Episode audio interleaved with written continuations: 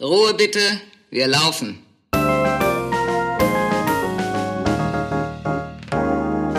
Herzlich willkommen bei Ein letztes Mal und dann nie wieder. Der Theaterpodcast mit Magdalena Schnitzler, Theatermacherin, und Jarnot, Puppenspieler.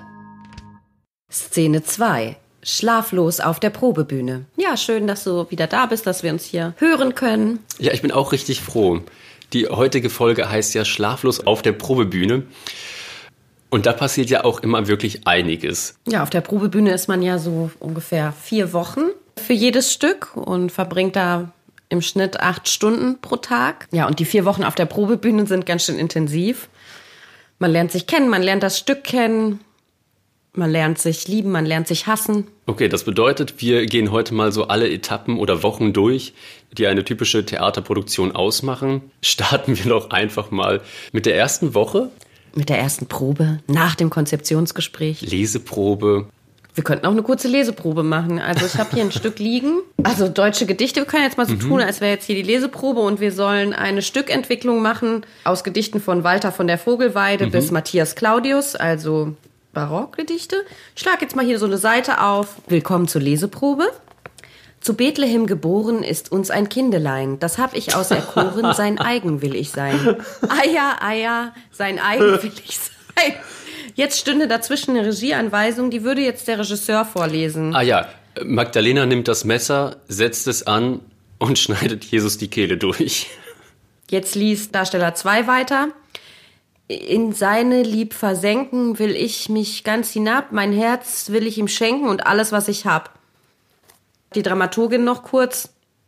Ja, und das ist die Stelle, wo das Bühnenbild sich einmal um 180 Grad dreht. Denn Bühnen- und Kostümbildner, die Ausstatter sind schon in den Werkstätten verschwunden, um dort zahlreiche Anproben zu organisieren. Ja, das war ein kurzer Einblick in die Leseprobe. Finde ich gut. Aber sag mal, hast du nicht eigentlich auch schon immer so Indikatoren schon bei der Konzeptionsprobe, Leseprobe, wie das Stück werden wird? Oh ja.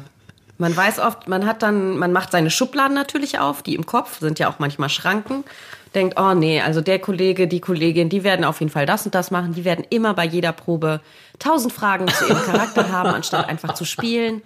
Die typische Frage, ja, okay, also ich kann da jetzt schon auf diesen Schrank klettern, aber das geht jetzt, also ich habe da wirklich Probleme damit, weil mein Charakter, der würde nicht auf diesen Schrank klettern. Vor allen Dingen nicht, weil mein Satz zwei Seiten vorher gestrichen wurde, wo es darum ging, dass ich wirklich eine gute Handwerkerin bin.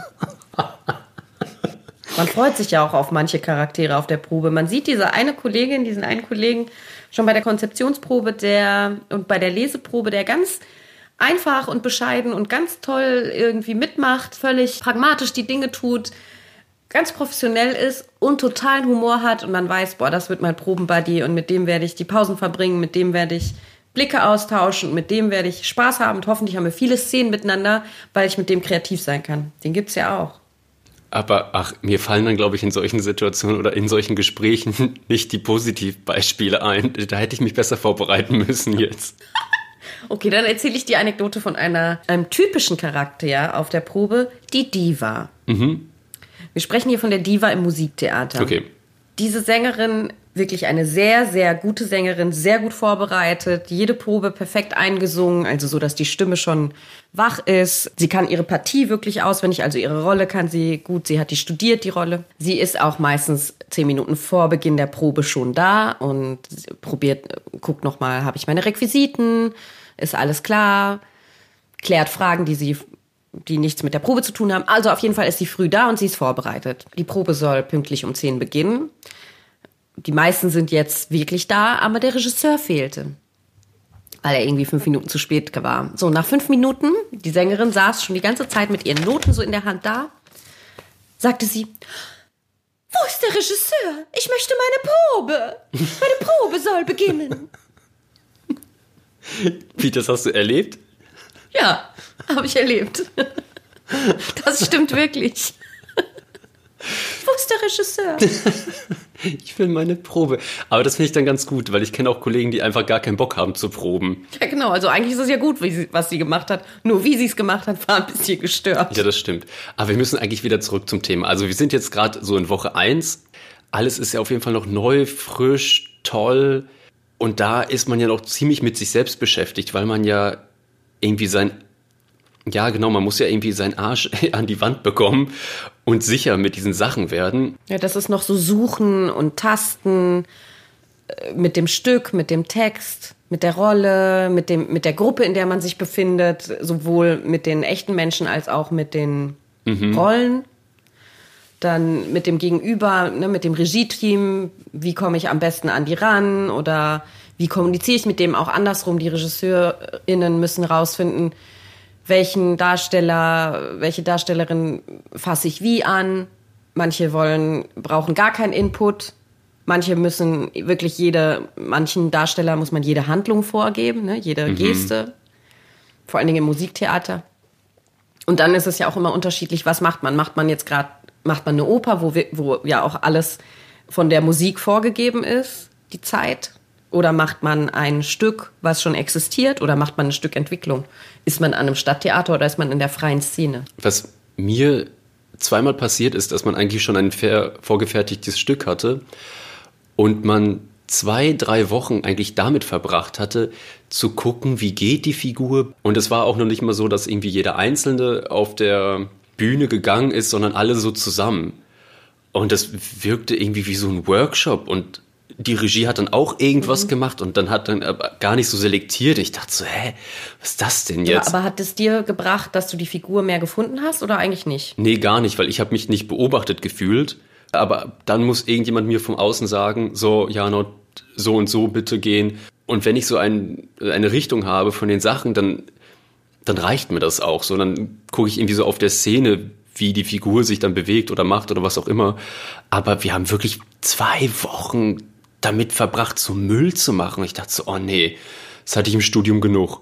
Also ich finde, du hast, du hast zwei sehr wichtige Sachen gesagt. Einmal hast du gesagt, du fühlst dich nicht beobachtet und das, das ist ja das Wichtigste eigentlich, ne? dass man das Gefühl hat, das, was ich mache, wird gesehen. Ja, ja, total. Nicht nur wegen Ego, sondern damit man weiß, das führt zu etwas und das wird auch in der Szene vorkommen. Das andere Wichtige war, was du gesagt hast, ist, dass du das sowieso ausprobierst. Da gehörst du aber vielleicht zu den großen Ausnahmen. Es gibt ganz viele, die alleine zu Hause das nicht machen, die wirklich diese Probensituation brauchen, um anzugehen. Hm.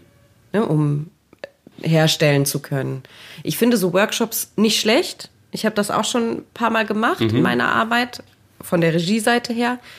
Aber, und habe auch teilweise mitgemacht, also die Übungen auch ausgeführt, bin aber nach einer Weile rausgegangen aus der Situation, um zu sehen, wie entwickelt sich das, was bringt denen das und um auch korrigierend oder verändernd einzugreifen. Damit das nicht einfach so im Sande verläuft und so Selbstzweck ist. Weil dazu haben, ist unsere Zeit zu kostbar, damit man sich da trifft, um Selbstfindungsprozesse auf der Ja, und den Eindruck hatte ich, dass es einfach nicht geführt war. Ja, das ist so, Und dann war es so TikTok, TikTok, nur noch drei Wochen bis zur Premiere. TikTok, TikTok. Wir haben keine Zeit mehr. Wie würde es denn dann weitergehen? Du hast jetzt also zwei Wochen lang diese Workshop-Situation gehabt, bist schon völlig genervt. Was passiert in der dritten Woche? In der dritten Woche gibt es Bergfest. genau Bergfest. Das oh, Bergfest, das ist eine richtig gute Sache, weil da haben sich finde ich schon so ein bisschen Lager gebildet und das ist dann noch mal so der Moment, wo man noch mal so kurz zusammenkommt, um dann gänzlich in andere Richtungen abzudrehen. Also für mich ist es in der Mitte der dritten Woche, in dieser dritten Woche, also in der Mitte der Produktion meistens so, dass ich gar keine Lust mehr habe, noch überhaupt zur Probebühne zu kommen, weil ich endlich das richtige Bühnenbild sehen will, die Leute in richtigen Kostümen und nicht in diesen Probekostümen, die halt nur Versatzstücke sind. Und gerade am Musiktheater haben die Leute echt oft normale Anziehsachen an und nur so einen Rock oder sowas. Es ist einfach sehr privat und da habe ich keinen keine Energie mehr dazu, das zu sehen. Ich will mehr in Medias Res gehen. Ich finde auch, dass sich dann schon so die Lager gebildet haben in der Mitte. Man weiß schon, mit wem man gut arbeiten kann, mit wem nicht. Man sieht, auf welche Konflikte man zusteuert. Man sieht, mhm. wo es mhm. brenzlig wird. Man sieht aber auch, wo es total gut funktioniert. Und ich finde, zu dem Zeitpunkt in der dritten Probenwoche muss auf jeden Fall klar sein, wohin das Stück geht. Und alle sollten das bis dahin auch verstanden haben. auch die Regie. Auch die Regie. Und auch als Regisseurin habe ich da ja die Verantwortung, jetzt vielleicht auch schon mal durchs Stück einmal durchgekommen zu sein, sodass jede Szene wenigstens angelegt ist. Also von jeder Szene es ein Gerüst gibt, wie die gehen soll, was da passieren soll, damit man dann in die Feinarbeit gehen kann. Weil ab dem Moment, wo wir auf die Bühne gehen, gibt so viele andere Dinge zu lösen, technisch. Dann ist es doch anders, als man es angenommen hat. Deswegen muss in der dritten und vierten Woche wirklich an den kleinen Nuancen gearbeitet werden. Aber ich bin auch wirklich, ich bin eine sehr, sehr genaue Regisseurin und arbeite da auch versuche sehr pragmatisch mhm. zu sein, versuche sehr ökonomisch zu arbeiten und eben nicht da mich stundenlang zu verlieren. Ich bin mir auch meiner Verantwortung durchaus bewusst, dass diese Darsteller, die sind mir ausgeliefert. Die kommen dahin und ich muss deren Fragen beantworten können. Ich muss nicht jede Frage, für jede Frage sofort eine Antwort haben, aber ich muss offen für deren Fragen mhm. sein. Ich muss auch sagen können, nee, es reicht jetzt mit Fragerei, ihr macht jetzt einfach, was ich will, weil ich vertraut mir Klar. einfach. Ich weiß schon ganz genau, was passieren soll, aber das muss ich dann auch ausstrahlen, das muss dann auch stimmen, dass ich wirklich weiß, wo es hingeht. Ja. Und was mir auch manchmal fehlt, von der Regieseite zuzugeben, dass sie gerade lost sind. Weil ganz mhm. oft habe ich das Gefühl, dass sie einfach nur so tun, wohin und man läuft so zusammen ins Nirvana und ich denke so, oh Leute, schön, aber dafür tust du weiterhin noch so, dass du der König bist. Toll. Ja, das stimmt, weil man macht diese Reise ja eigentlich gemeinsam und wenn man ein Problem nicht lösen kann, dann kann man das ja auch, wenn man das formuliert, hat vielleicht ein anderer die Lösung. Vielleicht weiß der Statist, wie es geht. Oder vielleicht weiß auch die Regieassistentin, wie es geht. Oder die Kostümassistentin sagt, ja, warum ziehen nicht jetzt blaue T-Shirts an? Und auf einmal geht die Szene. Mhm. Also es ist ja gemeinsam ich sehe halt die Rolle, meine Rolle, Regierolle so, ja, Spielmacherin habe ich das immer genannt. Oder Theatermacherin, dass ich halt da bin als derjenige, der guckt. Ich bin die Augen für alle mhm. und kann denen sagen, ja, das, sie, du spielst wirklich so, als wärst du grün. Ich bin ja. aber nicht die Diktatorin, die da sitzt und sagt, nee, alle machen das so, wie ich das will, weil ich sitze hier, ich habe diesen Stuhl. ich habe den schon seit 60 Jahren. So sehe ich das natürlich nicht. Vielleicht ist es deswegen auch gut, dass wir diesen Podcast zusammen machen, weil da ja zwei Rollen, die miteinander arbeiten sollen, aber auch gegeneinander kämpfen, mhm. vorkommen. Und ja. da wir beide ja auch selber trotzdem, also ich bin zwar Regisseurin, aber ich bin auch Darstellerin und du bist auch Darsteller, aber auch entwickelst auch eigene Stücke mit dem Blick von außen. Ja, stimmt. Also können wir ganz gut beide Sachen sehen. Und ich glaube, wir ertragen beide auch nicht diese Leute, die irgendwie so Sesselpupser-Darsteller sind. Ja, das ist wohl wahr. Aber was halten wir bis jetzt fest? Die erste Woche ist total überschwänglich, die zweite Woche normale ist Arbeit. normale Arbeit. Man sucht. Die dritte Woche ist schon so, hm, ich vertraue dem ganzen Braten nicht. Da kommt man so ins Tal. Dann kommt das Bergfest. Dadurch wird die vierte Woche nochmal wieder erträglich, weil alle richtig mhm. krass gesoffen haben miteinander und vielleicht einige miteinander nach Hause gegangen sind, die vorher nicht miteinander nach Hause sollten. gehen sollten. Man macht einfach irgendwelche anderen Sachen miteinander. Dadurch wird die vierte Woche dann noch mal kurz erträglich, finde ich, und schweißt noch mal zusammen. Da mhm. sollte dann wirklich jetzt klar sein, die ersten Durchläufe finden statt. Also das Stück wird möglichst ohne Unterbrechung von vorne bis hinten einmal durchgespielt. Ich vermisse ja ganz oft am Theater den Raum zu bekommen, um wirklich auszuprobieren. Um Sachen zu sagen, okay, wir haben das jetzt mal angelegt, aber das ist nicht in Stein gemeißelt sondern wir ändern das halt noch. Jetzt probieren wir eine Alternative. Ja, genau. Sondern ich habe eigentlich immer das Gefühl, man probt und das, was man da jetzt gerade angeboten hat, das machen wir auch in der Premiere nur ein bisschen schöner. Woran liegt das, glaubst du? Hab das Gefühl, die Zeit ist so ein bisschen ein Faktor dafür, dass man eigentlich den Wunsch hat, schnell einmal durchzukommen.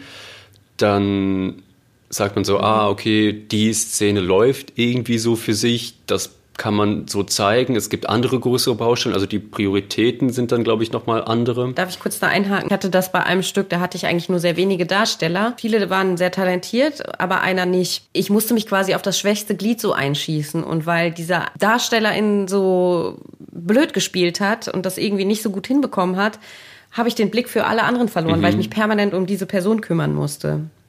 Das ist zum Beispiel auch ein Faktor dafür, warum dann die anderen nichts ausprobieren können, weil ich immer mit dieser einen an diesem einen Satz arbeiten muss, zum Beispiel, weil es einfach nicht funktioniert. Mhm. Was glaubst du noch, warum das so ist? Warum man den Raum nicht lassen kann? Kontrollverlust, den man nicht zulassen möchte? Ja, das könnte ist auch, glaube ich, eine gute Möglichkeit. Und auch irgendwie, wenn man zu Anfang sein Stück vorgestellt hat, wohin man dann, dann so gehen möchte, dass sich das vielleicht auch jetzt gerade gar nicht bewahrheitet mit den Leuten, die auf der Bühne sind. Also da habe ich das auch schon ganz oft erlebt, dass die Leute gar nicht so flexibel sind und zu sagen, ah, hm, das ist ja jetzt blöd. Die wirkt ja ganz anders, wie ich sie in meinen Vorstellungen hatte, um das und das zu machen, um dann die Stärke zu haben. Aber es ist halt eine ganz andere Kollegin, die was ganz anderes ausstrahlt und somit verschiebt sich einfach dieses ganze Gerüst. Ah, das ist interessant, weil da kommen wir jetzt zu, wir haben jetzt die ganze Zeit über Proben geredet, die mhm. zu einer Premiere hinführen, wo alles neu ist. Es gibt aber auch die sogenannten Wiederaufnahmeproben. Das sind Proben für ein Stück, was schon mal Premiere hatte und jetzt in der darauffolgenden Saison wieder gespielt werden soll. Da hat man nicht sechs Wochen Probenzeit, sondern so maximal eine Woche, manchmal auch nur zwei, drei Tage. Meistens sind das schon die gleichen Leute vom Jahr davor, aber oft gibt es ein, zwei Personen, die neu besetzt werden. Und für die ist das ja dann komplett neu. Und da muss man, das macht, da kommt auch der Regisseur nicht wieder, die Regisseurin, das macht der, die Regieassistentin dann diese Proben. Da ist es ganz oft so, dass es, vielleicht hatte man im Jahr davor eine sehr dünne, sehr bewegliche, extrem spielfreudige Darstellerin. Dieses Jahr hat man eine bekommen, die am liebsten irgendwo nur steht oder sitzt. und ganz andere Eigenheiten hat. Und das klappt dann nicht. Und da muss man total, man darf ja eigentlich die Inszenierung nicht verändern, aber jetzt muss man ja trotzdem gucken, dass es nicht total Panne wirkt. Und da muss man als man sehr, sehr flexibel sein und gucken, dass man ganz, ganz vorsichtig in die Inszenierung eingreift und das so verändert und anpasst. Das ist halt trotzdem noch ein gutes Stück. Aber mhm. ich glaube, es gibt ganz, ganz viele RegisseurInnen, die nie Assistentinnen waren und sich anzupassen an das, was da wirklich ist an, die, an diese lebenden, atmenden DarstellerInnen, die vor dir stehen und Dinge tun und vielleicht auch ganz eigene Sachen zu dem Stück zu sagen haben, die das Stück weiterbringen würden. Aber da muss man offen für sein. Aber findest du es dann eigentlich sinnvoll, sich vorher überhaupt Gedanken zu dem Stück zu machen? Ja, schon, natürlich. Regieseite? ich möchte ja, muss ja wissen, was ich von dem Stück erzählen will. Welche Punkte aus dem Stück möchte ich denn rausgreifen? Welche sind mir wichtig? Welche sind mir nicht so wichtig? Achso, weil ich hätte jetzt gedacht, ach, guck mal, weil die Spieler, die starten ja auch also ab dem ersten, also ab der Leseprobe mit dem Stück. Und die Regie hatte ja wahrscheinlich schon ein Jahr Vorlauf oder ein halbes Jahr. Und dann habe ich jetzt irgendwie gedacht, ach guck mal, wie mhm. wäre es denn, wenn man einfach mal zusammen startet? Aber das geht halt nicht, weil man ja als vom Regie-Team, man muss ja vorher schon sagen, wie soll das Bühnenbild aussehen und das Kostümbild und hat da auch richtig krasse Fristen. Du musst deine Entwürfe und so weiter mit den Werkstätten schon lange im Voraus abklären und kannst es auch nicht mehr wirklich verändern, jedenfalls nicht grundlegend, weil sonst zu wenig Zeit ist, damit es gebaut wird und fertiggestellt wird. Und deswegen kannst du nicht von Null starten. Aber du kannst natürlich trotzdem mit dem Text von Null starten und dich wirklich zu Probenbeginn einmal Tabula rasa in deinem Kopf machen und zu sagen, jetzt bin ich ein offenes Gefäß und jetzt soll alles das von den Darstellern in mich reinkommen und mal gucken, was dann passiert. Und dann kann ich ja trotzdem noch einzelne Szenen ändern oder den Text ändern, sofern das geht, je nachdem, welche Rechte man da am Stück hat. Ich kann halt das Bühnenbild nicht ändern. Mhm. Ja, wir haben jetzt viel darüber gesprochen, dass, wie es am Stadttheater ist, hatte ich das Gefühl, oder Produktionen, die irgendwie sehr festgelegt sind. Hast du denn das Gefühl, dass es in der freien Szene ein bisschen offener zugeht, dass da die Proben luftiger gestaltet werden? Äh, ja, total, weil es hat für mich so einen ganz spezifischen Grund, der Proberaum, den muss man zahlen. ja, das macht wirklich einen großen Unterschied, dass man sagt, ey, okay, wir treffen uns jetzt einfach da und da, der Raum kostet 16 Euro, für zwei Stunden und in diesem Zeitraum müssen wir irgendwie was schaffen oder kreativ sein und dadurch ist auch bei allen so ein geiler Fokusblick auf die Sache, die man davor hat und man hat aus irgendwelchen Gründen aber trotzdem noch Raum, um zu entwickeln oder sich überraschen zu lassen. Das finde ich total spannend, dass sich das, obwohl man ja am Theater einen festen Raum for free hat, mehr, zu, mehr oder weniger, dass das gar nicht so wahrgenommen wird. Also hast du das Gefühl, dass die Beschränkung der Produktionsmittel zu mehr Kreativität führt? Ja, auch einfach sagt, okay, wir haben nur dieses eine Ding, was kann man jetzt mit diesem einen Ding alles machen? Ah, weil man nicht so zugeballert ist mit, wir können 30 Requisiten haben und 20.000 Kostüme und wir haben sowieso super viel Zeit. Egal, sondern dass man ein bisschen fokussierter mit den Dingen umgeht und nicht nur nicht so viel Zierwerk hat. Ja, weil das fällt mir ganz oft am Theater auf. Am wenn, subventionierten Theater, ne? Ja, genau. Wenn ich in einer Produktion sitze, mir die gerade angucke, dass da manchmal ein Bühnenbild steht und die Darsteller können mit diesem Bühnenbild gar nicht gar nichts anfangen. Die sind da so reingesetzt, aber haben. Das stimmt, es wird überhaupt nicht ja, gespielt, ja. sondern ist einfach so da. Und das ist für mich immer so ein Indikator dafür, ach guck mal, da haben sie jetzt auch, was weiß ich was, fünf Wochen jetzt dann ohne Bühnenbild geprobt, ohne diese ganzen Sachen und jetzt sind sie da drin, aber haben gar keinen Bezug zu diesen Dingen auf der Bühne. Das gleiche mit Kostümen. Wie bewegen sich Leute im Kostüm oder mit Requisiten? Ja, man braucht die ganz oft nicht, die Sache. Das reicht ja, den Körper zu ja, ja, haben voll. und die Stimme. Und deswegen finde ich es auch so geil, dieses ganze Puppenspiel, Objekttheater-Gedöns. Also wenn ich im Puppenspiel bin, im Theater und ich mir eine Bühne angucke, dann weiß ich, okay, diese Sachen werden dann irgendwie wirklich bis zum Extreme ausgespielt und weiß auch irgendwie, oder ich habe so eine Sensibilität für Dinge auf der Bühne bekommen dadurch. So, was brauche ich wirklich, was ist Ja. eigentlich totaler Quatsch, was kann ich behaupten? Ich mag das schon auch, wenn wenig benutzt wird, aber ich bin auch Fan von Dingen, vor allen Dingen, wenn sie absurd sind. Und ich habe total gerne eine Requisite oder ein Bühnenbildelement, was gar keinen Sinn macht und was richtig absurd ist und allein deswegen voll Spaß macht. Zum Beispiel hatten wir in einem Stück eine Muräne, eine riesig, das ist dieser Fisch. Und den hatten wir aber in Übergröße einfach so. Der hatte überhaupt nichts mit dem Stück zu tun, gar nichts. Aber der kam einfach in jeder Szene vor und es war großartig und der wurde immer bespielt. Mal als Haustier, dann lag der einfach irgendwo so rum und Leute sind drüber gefallen und das macht ja auch gar keinen Sinn, aber es wurde benutzt und wurde immer wieder variiert und das liebe ich. Das ist einfach dann so ein, so ein Schwachsinn und das mag ich einfach am allerliebsten. Nee, dann hat es für mich auch voll die Berechtigung, da zu sein. Und transformiert wird, weil es nicht nur immer wie ein Schwert bespielt wird, sondern das Schwert dann auch mal als Gabel benutzt wird oder als äh, Brieföffner Baby. oder Baby. Apropos Baby, ich habe mich mal mit einer Regie so stark zerstritten gehabt. Und die Regie, die hat immer davon gesprochen, von der Spielerblindheit, dass ich ja auf der Bühne nicht wisse, was denn da gerade passiert. Und er hat sich ja so ganz toll lange mit diesem Stück beschäftigt. Und dann dachte ich so, naja, es gibt aber auch eine Regieblindheit. Weil, Ja, also wollte ich gerade sagen, genau. ist, ich finde es dann so idiotisch, dann von der Spielerblindheit zu sprechen und ich bringe euch vom Dunkel ins Licht. Und dann denke ich so, nee, Dieser Regisseur offensichtlich weiß ja überhaupt nicht, wie man sich als Darsteller fühlt. das ging wirklich richtig schlimm auseinander. Ich habe sowas auch in meinem ganzen Leben bis jetzt nicht erlebt, dass die Regie hat einfach nicht mehr mit mir gesprochen. Zweieinhalb Wochen vor Premiere keinen einzigen Mucks mehr. Boah, das war schrecklich, oder? Du warst ja dann einfach völlig wie kalt gestellt. Also nicht nur zu mir, er hat nur noch mit, also mit einem Darsteller gesprochen. So.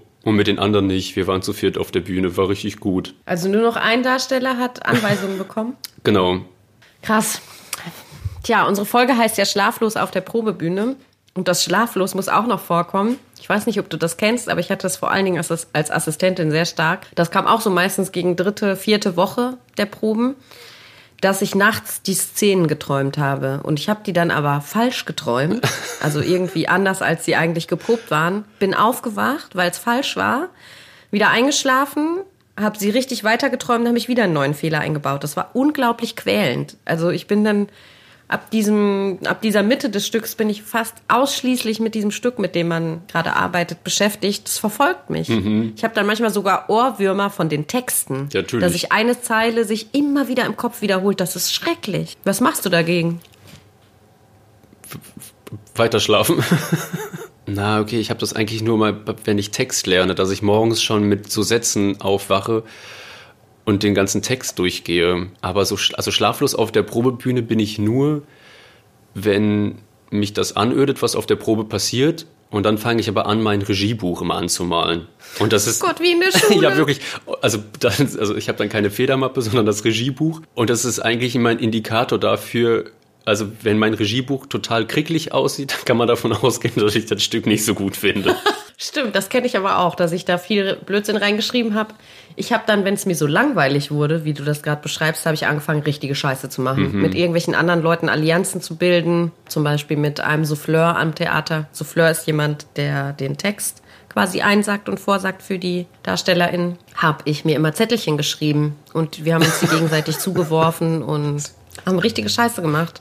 Ich habe, Gott sei Dank hat man halt immer dieses Regiebuch, ein dickes, großes Buch, wo der Text drin steht und wo man Notizen reinmacht, was ich dann einfach vor mein Gesicht gehalten habe, weil ich so krasse Lachkrämpfe teilweise hatte. Und eine Anekdote muss ich noch erzählen. Das war, wir haben die Chardas-Fürstin gemacht. Und es gibt, ich weiß nicht, ob man das noch googeln kann, es gibt eine Version davon von Harpe Kerkeling. Da geht er in ein Theater und, und die haben Premiere von der Chardas-Fürstin und er schließt die Hauptdarstellerin in der Garderobe ein und zieht sich selber so ein Kostüm an und in der Szene, wo sie ihr Auftrittslied singt, kommt er einfach raus und hat so ein liedernes, richtig schreckliches Operettenkleid und so einen riesigen Hut und außer dem Dirigenten wusste wohl keiner Bescheid. Also kommt auf einmal Harpe Kerkeling raus und singt dieses Auftrittslied. Haja, haja, in den Bergen ist mein Heimatsland. Und alle sind halt erstarren. Die Musiker spielen weiter, die kriegen es ja nicht mit. und der Dirigent dirigiert weiter. Und dann ein Statist, der irgendwie noch geistesgegenwärtig ist und denkt, ich muss irgendwas machen, bringt dann so ein Tablett mit Sekt drauf und bietet es dem Darsteller an. Da habe ich gesagt nur, was ist das für eine lauwarme Plörre? Und jetzt war die Darstellerin, die wir damals für die Chartersüstin hatten, sehr albern. Und sie konnte dieses Lied nicht singen. Jedes Mal, wenn wir diese Szene proben sollten, wo dieses Lied vorkommt, hat sie die ersten Töne gesungen, ha ja, ha ja, und dann nur noch gelacht. Genauso ging es aber auch dem Souffleur, weil er auch diese Szene von Harpe Kerkeling kannte und mir. Diese Szene konnte fast nicht geprobt werden, weil wir einfach nur gelacht haben. Es hörte dann auf, als die musikalischen Proben am Ende begonnen, weil der Dirigent fand das nicht so witzig. Er wollte schon Töne hören und nicht lachen. Es ist wirklich manchmal wie in der Schule auf der Probe, oder? Ja, diese kleinen Grüppchen, das Kichern, das Respektlose manchmal. Mhm. Wie ist es denn eigentlich von so Regieseiten? Gibt es da so, nein, nicht respektlose, ach, ich bin immer so negativ. Nee, also wie in der Schule irgendwas Gutes fällt mir jetzt von der Schule auch nicht ein. Also da gibt es natürlich auch Proben, wo man sich furchtbar langweilt und denkt, boah, irgendwie habe ich gar keinen Bock mehr, das jetzt zu proben. Passiert auch meistens in der dritten oder vierten Woche. Oder man hat die Szene einfach schon so oft gesehen, muss die aber jetzt zum hundertsten Mal machen. Naja, es gibt sowas. Ich weiß jetzt eigentlich nicht, ob ich das verraten soll. Warum? Weil es zu einer anderen Folge gehört oder weil es zu privat nee, ist? Nee, weil es zu assi ist. Also. Wenn man wirklich richtig assi ist und das Gefühl hat, die Produktion läuft aber eigentlich, dann schlägt man den Leuten eine völlig absurde Sache vor, die die jetzt mal ausprobieren könnten. Mhm. Und das macht man wirklich nur zum eigenen Vergnügen. und dann oh probieren die richtigen Scheiß und die werden das nie wieder so spielen, aber es ist super witzig. Oh, oder? Es gibt noch eine Sache, die mache ich aber mehr in Besprechungen. Und auch nur bei unwichtigen Besprechungen. In der Schule haben wir manchmal so ein Spiel gespielt. Also man hat so Zettel bekommen mit einem Begriff drauf und man musste irgendwie diesen Begriff versuchen im Unterricht anzubringen, indem man sich meldet und irgendwie darüber redet. Das waren natürlich jetzt Begriffe, die überhaupt nicht gepasst haben. Oberschenkel, Halsbruch oder Bananenbieger. Die anderen Leute kennen ja auch die Begriffe. Und wenn wir beide jetzt das Spiel miteinander spielen würden auf der Probe, dann würde ich dir jetzt einen Zettel mit einem Begriff geben und du mir. Du weißt also, irgendwann wird Magdalena diesen Begriff sagen. Und ich weiß, irgendwann wird Jano dieses wirklich bescheuerte Wort Panne sagen müssen. Und da warte ich dann die ganze Probe über drauf und auf einmal sagst du es und es wird großartig. Und das habe ich in Besprechungen gemacht. Und da musste jemand äh, das Wort Juckerpalme vorbringen. Und ich glaube, das wurde dann so gelöst. Das war ein Dramaturg, der hat dann gesagt, ja, bei meiner nächsten Einführungsveranstaltung, dafür habe ich jetzt einen Wunsch fürs Bühnenbild und da möchte ich gerne eine Yucca-Palme auf der Bühne. okay, so zum Thema Aufgaben und so Probebühnensituationen ist mir noch das eingefallen. Also ich habe mit einer guten Kollegin, wir waren dann abends immer zu Hause, haben natürlich gesprochen, wie die, wie die Probe so lief, wie sie die Probe empfunden hat, wie ich die Probe empfinde. Und wir haben dann einfach mal beschlossen, weil uns aufgefallen ist oder weil ich auch die Krise bekommen habe, ich so, oh, wir sind immer in so einem kleinen Kosmos. Also man geht ja, man verlässt ja auch seine Clique dann nicht in diesen Dingsbums. Und dann haben wir mal beschlossen, komm, wir gehen mal morgen zu den Leuten, die wir überhaupt nicht mögen und unterhalten uns mal mit denen und machen denen so Komplimente. Das ist aber ein guter Punkt, weil ich finde auch, wenn die Produktion irgendwie langweilig ist oder irgendwie nicht läuft oder die Probe blöd läuft, dann habe ich mir auch manchmal so Sachen ausgedacht, wodurch ich eine Aufgabe habe und irgendwie das Gefühl habe, ich kann wieder selbstwirksam sein. Das, was ich tue, hat irgendeine Wirkung. Ja, ich finde, das klappt. Und deswegen ist zum Beispiel auch diese, diese Sache mit dem Begriff führt dazu, dass man besser zuhört, zum Beispiel bei so einer langweiligen Besprechung, weil man ja immer auf den Begriff wartet. Und das, was du gemacht hast, hat ja vielleicht dazu geführt, dass ihr jetzt besser miteinander spielen konntet. Mit der Kollegin, die du am meisten gehasst hast, zum Beispiel. Nein. Aber. Ähm, Nein. Was mir noch gerade eingefallen ist, was war das? Ähm, wenn es dann zu so lustigen Streitgesprächen oder sowas kommt, grundsätzlich finde ich ja, dass es am Theater nicht oft dazu kommt, dass Leute sich aussprechen, wenn es Probleme gibt. Mhm. Du meinst, dass die, der, die Regisseurin auch die Verantwortung hat, wenn sie sieht, dass zwischen zwei Darstellern irgendwas überhaupt nicht mehr funktioniert, da vermittelnd einzutreten? Ja, unter anderem oder wenn man mit der Regie Probleme hat. Ja, stimmt schon. Also wenn ich das Gefühl hätte, dass du jetzt mein Darsteller bist und du kommst überhaupt nicht mit mir zurecht, dann spreche ich das natürlich an, weil sonst ist das doch eine Gefahr für mhm. die Produktion. Sollte man meinen. Aber es gibt halt viele Kollegen, Kolleginnen in meinem Beruf, die ein riesen Ego-Problem haben. Es ist ja so, sehr, so schade, weil denke dann immer ganz oft an so Kindergarten, weil dann hat man sich halt einmal irgendwie mit dem besten Freund oder mit irgendjemandem gestritten, hat sich kurz gehauen oder irgendwas weggenommen und sich aber dann wieder vertragen und dann war es auch gut. Und bei diesem ganzen Theaterding habe ich das Gefühl, man hat sich einmal wegen irgendeine Lappalie oder was weiß ich was gestritten oder war nicht derselben Meinung über dieser Sache und jetzt ist man einfach Feind für immer. Echt, ich habe das Gefühl, dass nach der Premiere die Feindschaften wieder aufhören. Ja, also man sieht sich ja dann nicht. Und die Freundschaften auch. ja, aber diese Feindschaften, also man sieht sich ja dann auch nicht mehr, weil die Regie ja dann abgereist ist. Aber wenn man sich dann wieder irgendwo in irgendeinem anderen Theater in der Kantine trifft, ist dann aber plötzlich so eine merkwürdige Distanz, so eine hm, Hallo, hallo. Geht jetzt nicht so? Mm, man hat immer noch nicht darüber gesprochen. Ja, genau. Also man tut so, dass es ja eigentlich so Gras über die Sache gewachsen ist, aber mir fehlt oft nach so einer Produktion irgendwie so ein rückblickendes Gespräch. Eine echte Nachbereitung, ne? Wie man die Konzeptionsprobe macht, wo mhm. man ja einen Ausblick auf das Stück gibt, sollte man vielleicht auch am Ende sich nochmal treffen, nach der Generalprobe. Naja, am besten erst nach der Premiere. Und mal einmal reden, wie war denn die Produktion jetzt eigentlich? Was könnte anders laufen oder was war gut? Oder einfach das einmal nochmal besprechen. Aber genau, man reist ja ab und die anderen gehen so in ihren Alltag über. Und zu früh, also so ein Nachgespräch jetzt nach der Generalprobe zu machen, wäre auch scheiße, weil man muss ja irgendwie noch die Premiere über die Bühne bringen. Aber sich danach einfach, kann ja auch ein Telefonat sein, wo man sagt, boah, ich habe das gemerkt, das war irgendwie nicht so gut, aber ich hoffe, du kriegst jetzt diese Vorstellung gut hin. Du gehst jetzt nicht in jede Vorstellung mit einem schlechten Gefühl, weil wir uns da bei der Probe darüber gestritten haben, dass dieses Messer halt vorkommen soll. Weil es sind ja meistens so Streits. Du wolltest auf dieser Szene das Messer haben und den Satz sagen aber die Regie wollte den Satz streichen und findet auch nicht, dass du mit einem Messer morden solltest. Weil keiner einen Schritt vor oder zurückgehen will, weil beide ihre Idee für wirklich großartig halten, führt zu, dass man sich auf einmal nicht mehr mag. Mhm. Also eine Anekdote noch aus meinem reichen Assistentinnenleben. Es war eine der letzten Proben auf der Bühne und die Riesen sollten so Kartons stapeln und dahinter was zu verstecken. Und der eine Darsteller war jetzt halt nicht mehr so jung und hatte Knieprobleme und hat deswegen das nicht so gut hingekriegt mit diesen Kartons. Aber war ja nicht so schlimm, es waren ja zwei Riesen. Also der andere hat die Kartons super gestapelt, der Riese mit den Knieproblemen halt nicht so gut. Der Regisseur war super wütend und fand das richtig scheiße und hat einfach die Probe abgebrochen, hat rumgebrüllt, dass ja wohl nicht sein kann. Man muss doch wohl Kartons stapeln können, dass er ja wohl nicht zu viel verlangt. Mir tat halt dieser alte Darsteller wirklich leid und habe ich gesagt, jetzt hör doch mal auf so rumzuschreien, ist doch nicht so schlimm. Der andere macht das doch super und ist doch auch okay, wenn ein Riese Knieprobleme hat. Ist doch cool. Und hat er gesagt, ich soll die Schnauze halten. Dann habe ich gesagt, gut, ich arbeite jetzt nicht mehr mit dir und bin gegangen. Ja, ich war halt einfach richtig angepisst.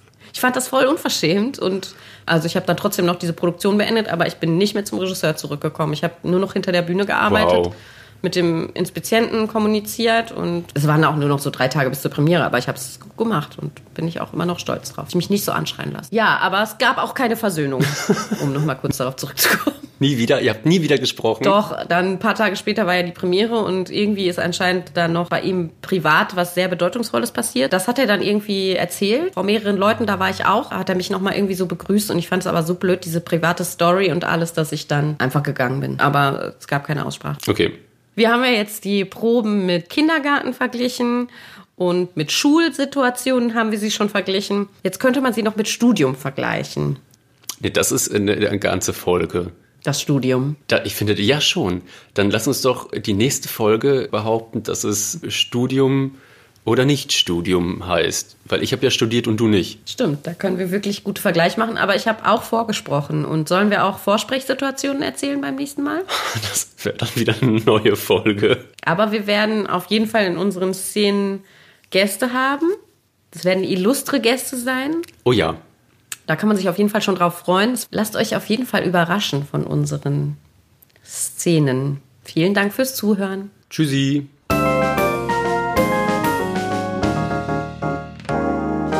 Das war ein letztes Mal und dann nie wieder der Theaterpodcast mit Magdalena Schnitzler, Theatermacherin, und Jarnot, Puppenspieler.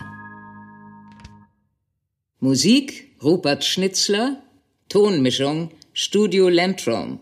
Ansage ich, Regina Lemnitz. Bis zum nächsten Mal. Und danke, schön gemacht. Und jetzt bitte ich die Kollegen und Kolleginnen der Technik, Requisite und der Tonabteilung für den Abbau zur Bühne.